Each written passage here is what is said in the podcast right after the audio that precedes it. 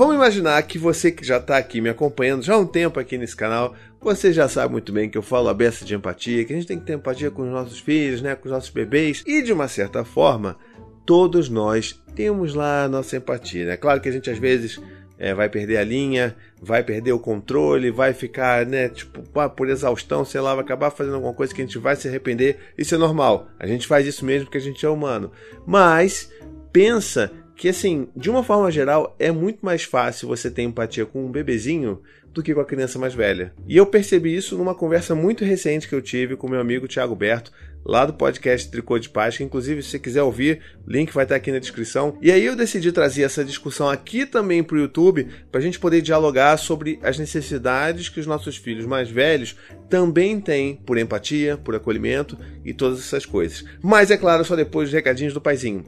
Nos recadinhos do paizinho de hoje, olha só, eu queria falar com vocês sobre a minha lojinha. Se você ainda não conhece, Vai lá, paizinho.com.br loja, você vai ver um monte de camiseta exclusiva. Os meus livros vão estar tá lá. Você ganha o seu livro com assinatura minha, com uma dedicatória especial que eu vou escrever para você. Tem até carregadores de bebê, mochila de bebê, tem um monte de coisa na loja. Eu tenho certeza que você vai encontrar o que você precisa lá. E lembrando também que a gente tem estampas novas de camisetas lá. Se você não sabe, acabou de sair o Abraço que Cura versão mãe, que muitas mães pediram, tá lá em várias cores diferentes. Tem também Criança Não Namora, Criança Brinca, que é a nossa primeira camiseta infantil. Então corre lá, tenho certeza que você vai curtir. Então vamos lá, qual, qual, que foi o gatilho dessa discussão que eu tive com esse meu amigo, que também é pai? Ele é pai do Noah, e o Noah tem 4 anos. E o que, que acontece? Ele começou a falar que, poxa, sabe, eu começo a ver que hoje as birras dele são um pouco diferentes de quando era quando ele tinha lá seus dois anos, três anos, que a gente via que era puramente emocional,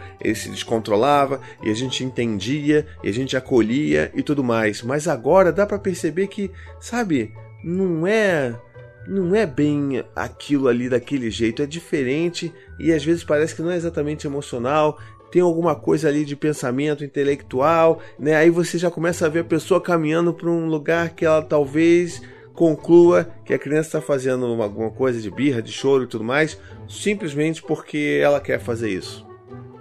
E aí que mora o problema. Porque a gente, quando tem um filho bebê, a gente tem um monte de discussão, a gente lê um monte de coisa, a gente lê texto, a gente vê vídeo e a gente cria aquele pacotinho de empatia para aquela versão de filho que a gente tem. E é muito louco porque os nossos filhos eles vão evoluindo, né, vão crescendo e a gente não atualiza os nossos pacotinhos de informações. E é muito importante você saber que o seu filho quando cresce, ele também precisa de acolhimento. Ele também vai ter suas crises emocionais, mesmo com 4, com 5, com 6. Pô, o estudante tem 6 anos, ele tem suas crises emocionais, ele chora, ele tem dificuldade de lidar com sentimentos, não tanto quanto ele tinha né, com dois anos de idade, mas ele ainda tem isso. Isso não faz com que ele esteja fazendo as coisas de forma planejada, entende? É muito importante a gente perceber que as coisas evoluem, mudam um pouco, mas as necessidades permanecem. E aí, no exemplo específico do meu amigo, do Thiago Berto, ele falou que assim, o Noah, para quem não sabe, o Noah ele tem uma grande paixão por bananas. Ele é uma criança que come um cacho de banana sozinho, tipo, em dois, três dias, tá? É, é esse o nível da criança. E aí, acontece que um dia tava lá, né? Ele tava cuidando, fazendo a janta da família e tal. E o Noah pediu banana. E não tinha banana em casa. Então ele chegou pro Noah e falou: Ô Noah, olha só, infelizmente não tem banana, a gente vai comprar e tal, não sei o que. E aí ele continuou: Não, mas não tem banana, mas eu quero banana. Meu filho, tá, não tem banana. Mas eu quero banana. E começa a chorar e começa a gritar.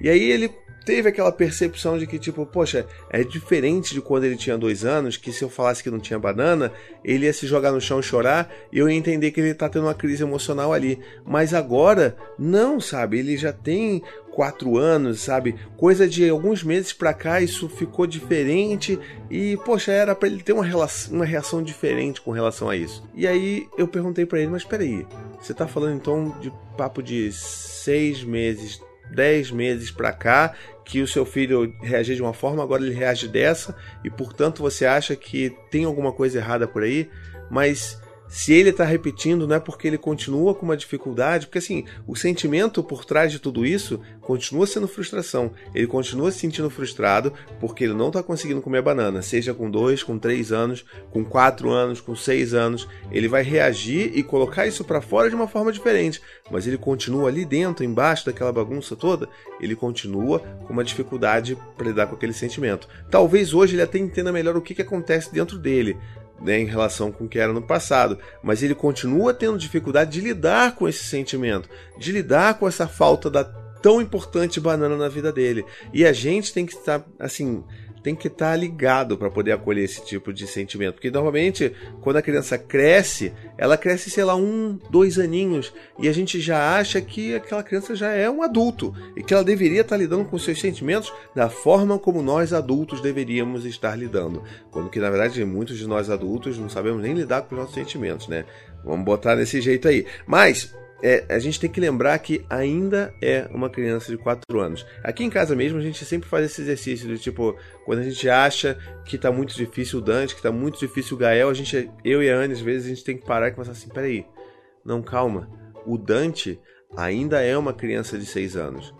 A gente não pode esperar determinados comportamentos que ele não consegue oferecer pra gente com 6 anos de idade. Ele parece um mini adulto, né? Porque assim, a forma como ele fala, já tão eloquente, é, ele já sabe escrever, sabe? Então, assim, comparando com a Maia, que tem 10 meses, ele, sabe? E aí é muito difícil a gente saber regular as demandas e as expectativas que a gente tem. Mas esse é o nosso maior problema. A gente cria expectativas que a gente não sabe lidar com a nossa própria frustração quando elas não são atendidas pelos nossos filhos, porque eles estão só oferecendo aquilo que eles podem oferecer naquela idade que eles estão. Então é muito, eu queria muito gravar essa mensagem e trazer essa, sabe, essa discussão aqui para você que está me assistindo aí. Queria que você deixasse, inclusive, aqui nos comentários, se você tiver um filho mais velho, de 4 anos, 5 anos, se você sente também essa dificuldade de acolher o seu filho só porque ele está um pouco mais velho. E isso se, assim, se potencializa muito mais quando você tem um filho mais novo, né, um bebê, quando você teve seu segundo filho, seu terceiro filho. Isso potencializa demais, porque parece que, né, pela comparação, pelo contraste ali de tamanho, que seu filho cresceu muito mais. E aí você começa a esperar muito mais coisas porque você está com um bebezinho na sua mão. E, sabe, ele, o Noah continua tendo dificuldade para lidar com a frustração dele de não poder comer banana, mesmo que ele tenha 4 anos. E aí foi isso que eu conversei com ele até nesse episódio do Tricotox, que o link vai estar aqui na descrição, que, cara, assim, a gente tem que entender que ele está com dificuldade, então conversa com ele. Ao invés de como a gente usa muito como recurso, a gente tentar racionalizar tudo, explicar, não, filho, mas olha só, tá de noite, sei lá, tá fechado a feira, não tem mais feira hoje, tá fechado o mercado, a mercearia aqui do lado não tem banana, eu fui lá comprar, sabe?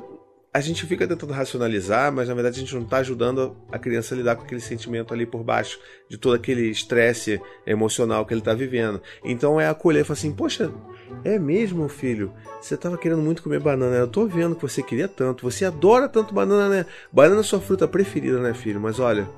Eu acho que se tivesse uma banana aqui eu também ia querer comer, sabia? Porque é muito gostoso mesmo. É docinha, alimenta a gente, é Poxa, eu tô vendo que você tá muito chateado mesmo, filho. Você quer um abraço? Você, você quer o colo do papai para te ajudar a se acalmar? É, eu também queria muito comprar banana agora, mas não dá, né? Vamos fazer o seguinte: amanhã, aí você vê, é claro, se amanhã não puder, né? Amanhã na feira a gente vai junto lá e eu vou comprar quantas bananas você achar que você consegue comer. Pode ser? Mas agora realmente não dá. Então eu posso te ajudar aqui, te abraçar. Você pode chorar porque eu sei que tá difícil para você mas agora não dá pra gente comer banana, tá legal? Então era isso que eu queria deixar, assim, levantar essa lebre para vocês, porque entendam, os nossos filhos continuam tendo dificuldade. Então, tipo, eles quando virarem adolescentes também vão ter as necessidades deles lá e a gente vai ter que saber se adaptar. Eu acho que essa que é a maior dificuldade, gente, enquanto pai e mãe, de entender que a gente também tem que ir evoluindo ali com os nossos filhos à medida que eles crescem. A gente tem que aprender coisas novas. O que a gente aprendeu para lidar com o bebê já não é suficiente para lidar com uma criança mais velha.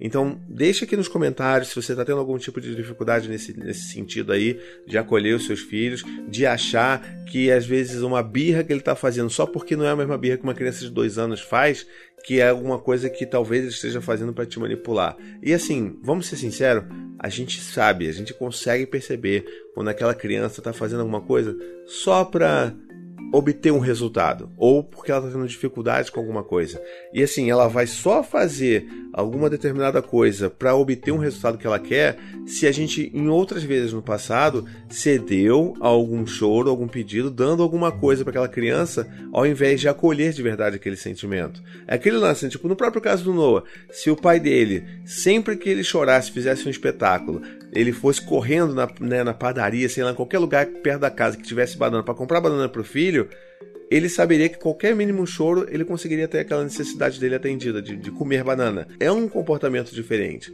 E isso acontece normalmente não porque a criança é maléfica e malvada, e sim porque é um resultado de um ciclo de comportamentos que a criança apresenta e o adulto responde, né, o cuidador principal responde, que ele vai entender aquele funcionamento e vai falar assim: não, beleza, se para ter isso eu preciso disso, eu vou fazer. E na real, não tem nada de errado com isso. A criança só está entendendo como que o mundo e as relações funcionam. Ela não é malvada por causa disso. Ela só está aprendendo como o mundo funciona. Então, se a gente não dá essa mensagem também para elas durante todos esses anos de vida, ela não vai fazer esses chorinhos de birra e de mãe. Ela vai fazer um choro real de uma dificuldade para lidar com o sentimento que ela também precisa, mesmo com 4, 5, 6 anos tá bom? Então é isso, espero que você tenha gostado desse vídeo, apesar da minha voz rouca aqui, mas se você curtiu, deixe seu comentário, deixe seu like e não esquece de assinar meu canal, tá bom? Um beijo, até a próxima e tchau, tchau.